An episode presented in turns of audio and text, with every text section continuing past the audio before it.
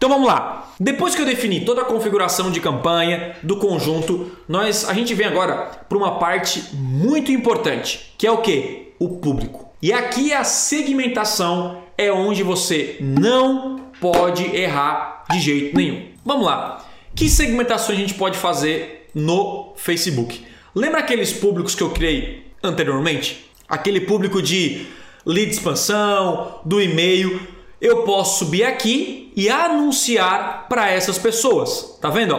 E aí o próprio Facebook já vem aqui e mostra mais ou menos quantas pessoas eu estou atingindo. Ou eu posso excluir algumas pessoas. Por exemplo, eu não quero eu fazer aqui um, uma campanha de conversão e eu não quero que os meus clientes vejam os meus anúncios. Você vem aqui e exclui, aqui ó, excluir ó, esse público. Então vamos falar um pouquinho sobre a segmentação, é, que agora é importante, sobre a segmentação no Facebook Ads. Vamos lá segmentação no Facebook Ads.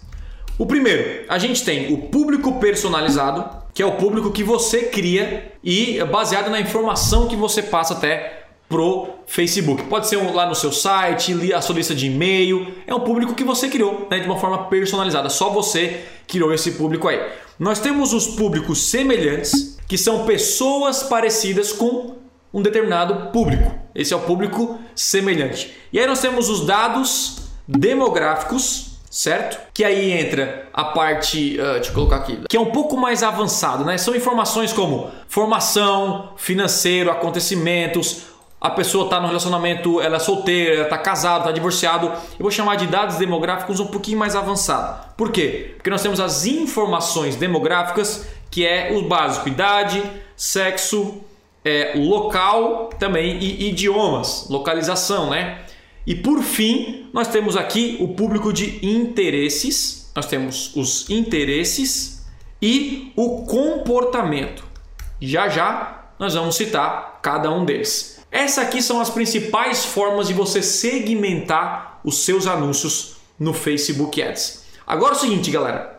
Eu quero que você é, pense no seguinte: como é que eu faço para gerar resultado no Facebook Ads?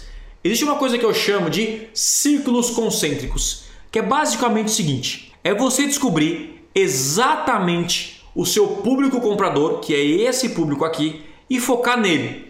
Focar na idade, sexo, localização, interesse e assim por diante. Você unir segmentações a fim de encontrar o seu público comprador ou pessoas que têm mais chances de comprar de você. Se 90% do seu público é um público masculino, você foca, coloca lá, eu quero focar no público masculino. Por quê? Porque você tem muito mais chance de vender para esse público do que para o público feminino.